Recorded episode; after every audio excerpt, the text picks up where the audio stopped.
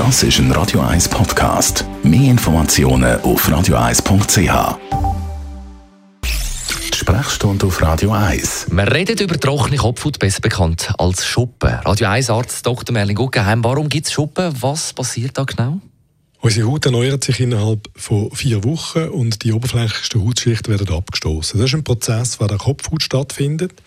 Wenn der Prozess ein bisschen beschleunigt wird, zeitlich, also wenn es schneller geht als vier Wochen, dann können die abgestoßenen Hautschichten können verklumpen, so Klümpel bilden und als Schuppen sichtbar werden.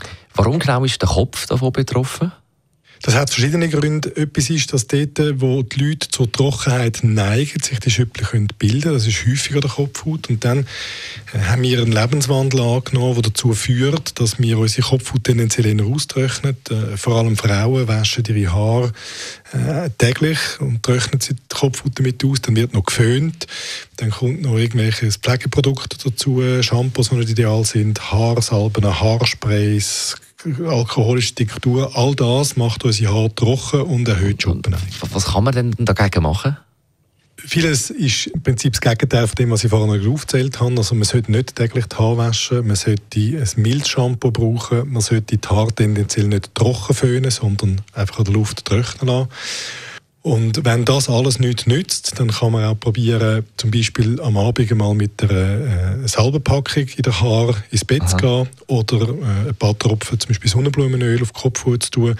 Sowohl die Salbe wie die Sonnenblumen, Sonnenblumenöl kann man am nächsten Tag mit einem milden Shampoo wieder auswaschen. Und es gibt ja auch Krankheiten, die könnten, äh, dafür sorgen dass es Schuppen gibt, oder?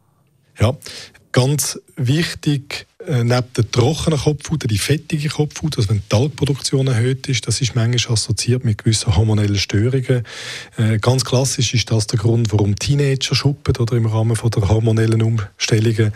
Und dann kann es auch bei gewissen hormonellen Erkrankungen zu einer fettig bedingten Schuppen kommen. Und selbstverständlich ist es so, wenn die Kopfhaut rot ist, wenn sie juckt, wenn man nebst den Schuppen auch so Krüstchen bemerkt, dann hat man eine Erkrankung von der Kopfhaut, die dazu sollte verleiten, zu einem Hautarzt zu gehen. Besten Dank, Radio 1 Arzt Dr. Merlin Guggenheim über Schuppen.